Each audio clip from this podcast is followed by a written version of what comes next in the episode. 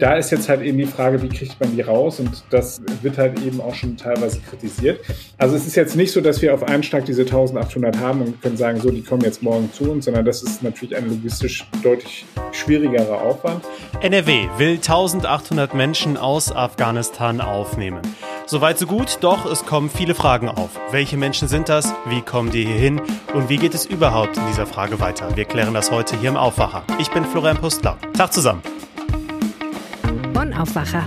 News aus Bonn und der Region, NRW und dem Rest der Welt. Die Sommerferien in NRW sind vorbei, die Urlaubszeit aber noch nicht ganz, zumindest bei uns hier im Aufwacherteam. Keine Sorge, es gibt weiter jeden Werktag pünktlich unseren Podcast, allerdings nur mit einem Schwerpunktthema. In zwei Wochen bekommt ihr dann wieder das volle Programm, wenn wir alle zurück sind. Und alle aktuellen News findet ihr natürlich jederzeit auch bei RP Online. Wir starten mit den Meldungen aus Bonn und der Region. Rund einen Monat nach der Flutkatastrophe im Ahrtal warnt die Polizei vor weiterhin kursierenden Falschmeldungen.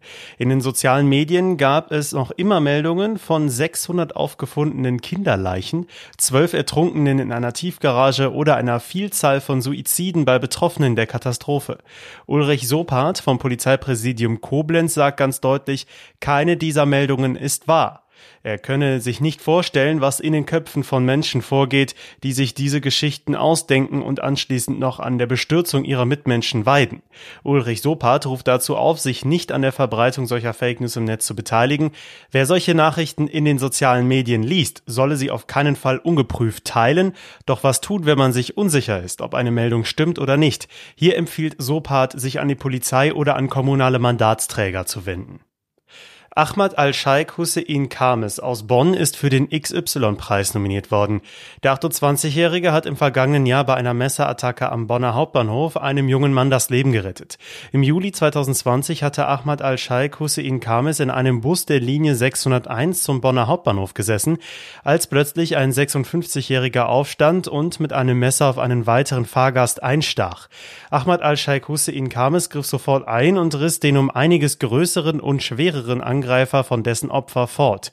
Bis die Polizei antraf, hielt er den Mann fest. Im Anschluss leistete der ehemalige Medizinstudent aus Syrien dem schwer verletzten Opfer erste Hilfe.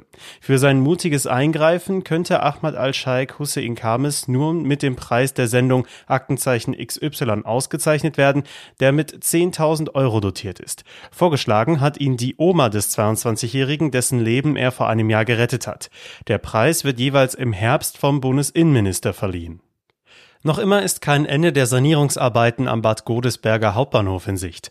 Eigentlich sollten die Arbeiten schon Ende Juni abgeschlossen werden, doch noch immer sind einige Zugänge nicht fertig. Seit einigen Tagen ist nun auch noch das Hauptgebäude komplett eingerüstet. Arbeiter in Schutzanzügen tragen das Dach schrittweise ab. Mit der eigentlichen Großbaustelle sollen die Dacharbeiten nichts zu tun haben. Fragen dazu sowie zum Stand der Sanierungen ließ die Deutsche Bahn bislang jedoch unbeantwortet. Die Modernisierung des Bad Godesberger Bahnhofs ist seit dem Jahr 2000 geplant und wurde immer wieder verschoben. Das 6,8 Millionen Euro teure Bauprojekt startete im April 2015. Die Fertigstellung war ursprünglich für Ende 2016 geplant. Die Polizei sucht einen unbekannten Ford-Fahrer mit Bonner Kennzeichen.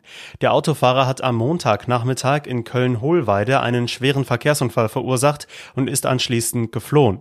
Gegen 14 Uhr hatte der Fahrer eines schwarzen Fords an der Kreuzung Piccolomini-Straße Buschfeldstraße einen Fußgänger angefahren. Statt dem schwer verletzten Mann zu helfen, fuhr der Unbekannte jedoch einfach davon. Die Polizei bittet Zeugen, die Angaben zu dem Fahrer des schwarzen Fords mit Bonner Kennzeichen machen zu können, sich zu melden. Und jetzt geht es weiter mit unserem großen Thema heute hier im Aufwacher. Die Situation in Afghanistan und vor allem in Kabul ist weiter chaotisch. Die Bundeswehr holt mit einzelnen Rettungsflügen weiter hunderte Menschen vom Flughafen in der afghanischen Hauptstadt ab. Und das soll jetzt auch erstmal so weitergehen. Doch da ist die Frage, wo werden die Menschen dann überhaupt hingebracht? Klar ist, einige kommen auch hier nach NRW. Darüber spreche ich jetzt mit Maximilian Plück, dem Leiter der Redaktion Landespolitik bei der Rheinischen Post. Hi. Grüß dich, hallo. Um wie viele Menschen geht es denn erstmal, die hier nach NRW kommen sollen? Also es gibt jetzt von der NRW-Landesregierung zwei Aussagen. Die eine bezieht sich auf die sogenannten Ortskräfte, also das sind die Helfer, die beispielsweise die Bundeswehr unterstützt haben vor Ort als Dolmetscher oder mit sonstigen Tätigkeiten. Da hatte uns Integrationsminister und Vizeministerpräsident Joachim Stamp gesagt, 800 sollen kommen. Und dann ist das aber später nochmal erweitert worden um 1000 Afghaninnen und ihre Familien. Da geht es insbesondere um besonders gefährdete Personen, sprich Frauenrechtlerinnen. Äh, da geht es um Journalistinnen, die sich dort besonders engagiert haben und die jetzt aufgrund der Machtübernahme durch die Taliban um ihr Leben flüchten wollen. Und da hatte, hatten sowohl der Ministerpräsident als auch eben sein Vize Joachim Stamp gesagt, dass man äh, da auf jeden Fall jetzt schnell und unbürokratisch helfen müsse. Der Ministerpräsident hat äh, sich erschüttert gezeigt, als wir mit ihm darüber äh, gesprochen haben. Er hat gesagt, diese Notsituation erfordert eben dieses schnelle humanitäre Handeln und deswegen ist NRW da ein bisschen vorgeprescht und hat gesagt, 1800 Plätze insgesamt halt eben für Menschen, die jetzt aus Afghanistan zu uns nach Nordrhein-Westfalen kommen. Sind das denn bereits gerettete Menschen oder gehören da auch die Rettungsflüge der Bundeswehr zu? Also ich glaube, diese Vorgaben klingen erstmal deutlich, aber es ist ja, glaube ich, vor Ort nicht so ganz rauszufiltern, wer jetzt zu welcher Gruppe gehört. Genau, also es ist jetzt, das ist jetzt erstmal sozusagen eine Zahl, die man so auffüllen kann. Also es ist, muss man sich vorstellen, das ist wie eine Stelle, die jetzt erstmal besetzt werden muss. Es werden ja schon die ersten Menschen eben ausgeflogen, aber noch sind wir da wirklich am Anfang, also der Rettungsflüge. Es gibt ja auch immer noch große Probleme überhaupt, dass die die Menschen, die eben früher als Ortskräfte die Bundeswehr unterstützt haben oder eben auch Entwicklungshilfeorganisationen, dass die ja jetzt erstmal versuchen müssen, überhaupt an den Flughafen in Kabul ranzukommen. Also da müssen sich herzergreifende Geschichten abspielen, also wirklich ganz, ganz schlimme Dinge. Und da ist jetzt halt eben die Frage, wie kriegt man die raus? Und das wird halt eben auch schon teilweise kritisiert. Also es ist jetzt nicht so, dass wir auf einen Schlag diese 1800 haben und können sagen, so, die kommen jetzt morgen zu uns, sondern das ist natürlich ein logistisch deutlich schwierigerer Aufwand. Aber erst einmal muss man ja konstatieren, es ist gut, dass sich die Landesregierung zumindest bereit erklärt hat, da voranzugehen. Also äh, Baden-Württemberg hat beispielsweise schon ein Kontingent für Ortskräfte zugesagt. Niedersachsen hat sich auch schon geäußert. Also da kommt Bewegung rein. Man muss aber sagen, und das ist halt eben ähm, auch ein Ergebnis einer Runde der Landesinnenminister, die sich virtuell verabredet haben, um eben über diese Herausforderungen, die da jetzt auf uns zukommen, zu sprechen. Und da haben sie ganz klar gesagt, am Ende muss dies eine Bundesaufgabe sein. Also da haben wir mit Thomas Strobel geredet, der ist Baden-Württembergs Innenminister und Vorsitzender eben dieser Innenministerkonferenz. Und er hat gesagt, aufgrund der sicherheits- und außenpolitischen Verantwortung des Bundes sehen wir hier den Bund für ein Bundesaufnahmeprogramm in der Pflicht. Also das heißt, der Bund wird dann sozusagen möglicherweise nach dem Königsteiner Schlüssel dann nachher die Menschen eben äh, verteilen, beziehungsweise je nachdem, wie viele Kontingente dann eben die Länder zur Verfügung gestellt haben und dann sagen, okay, das sind dann jetzt diejenigen, die ihr danach am Ende bekommen werdet. Mhm. Ja, ich wollte schon sagen, also könnten das nicht noch deutlich mehr sein als diese 1800 hier in NRW? Heute wird ja auch vor dem NRW-Innenministerium in Düsseldorf demonstriert. Die Forderung, die Luftbrücke weiter installieren und möglichst tausende Menschen retten. Genau, das ist ja das, was, äh, was da im Raum steht und auch die harsche Kritik eben an der Bundesregierung. Da wird noch über deutlich mehr Menschen äh, zu sprechen sein. Die Frage ist allerdings, wie kommen die dahin? Also das Land befindet sich weitflächig jetzt unter der Kontrolle der Taliban. Die afghanische Armee hat da keinerlei äh, Anstalten gemacht, äh, hat sich da weitestgehend am Ende ergeben und da keine Gegenwehr geleistet, nachdem sich Amerikaner und die äh, Verbündeten, unter anderem dann eben auch die deutschen Truppen da zurückgezogen haben. Also insofern, da dürfte noch deutlich mehr auf uns zukommen.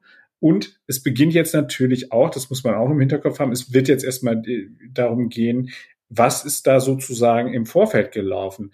Äh, da habe ich beispielsweise mit dem FDP-Vize Johannes Vogel gesprochen, der ganz klar gesagt hat, wir müssen jetzt auch die Karten auf den Tisch legen und wir müssen uns anschauen, wie sozusagen im Vorfeld äh, agiert worden ist von Seiten der Bundesregierung. Also er hat das als, teilweise als beschämend bezeichnet, was da passiert ist, weil er gesagt hat, es gab Warnungen da, darüber, wie halt eben der Vormarsch der Taliban vorangekommen äh, ist. Und wir haben äh, in dieser Zeit einfach eben möglicherweise einfach die falschen äh, Diskussionen geführt oder uns nicht ausreichend vorbereitet. Auf jeden Fall hat er da gesagt, da muss noch ganz viel aufgearbeitet werden. Wir befinden uns natürlich jetzt gerade mitten im Wahlkampf. Das hat man auch gemerkt, ist ähm, da massiv auf den Bundesaußenminister eingegangen. Also den hat er sich da immer ein bisschen so zur Brust genommen und hat gesagt, dass der noch wirklich gesagt hat, Ende Juni, dass er da nicht sehe, dass es eine schnelle Übernahme des Landes durch die Taliban gäbe. Das sei eine katastrophale Fehleinschätzung, dass diese Möglichkeit nicht mal einkalkuliert worden sei. Und ähm, er hat jetzt vor allem auch von Herrn Maas gefordert, dass er mal klarstellen müsse, wie denn jetzt die letzten Ereignisse rund um eben die deutsche Botschaft in Kabul waren. Da hat ja äh, der Bundesaußenminister es offensichtlich so dargestellt, als sei das alles äh, irgendwie ganz reibungslos gegangen. Und äh, da gibt es aber dann eben auch gegenteilige Darstellungen, die sagen, das äh, stand da spitz auf Knopf, dass die Leute überhaupt noch rausgekommen sind, ehe die Taliban da mhm. sozusagen vor der Tür standen. Also insofern, da wird noch ganz viel schmutzige Wäsche gewaschen werden in den kommenden Tagen. Ja, du sprichst schon den, den Wahlkampf an, was ja jetzt auch schon genannt wurde, mehrfach von verschiedenen Seiten und aus verschiedenen Parteien. Es wird dieser Vergleich genannt mit 2015. Das dürfe sich nicht wiederholen. Damit ist natürlich die damalige große Fluchtbewegung nach Europa gemeint. Lässt sich das in diesem Fall überhaupt vergleichen?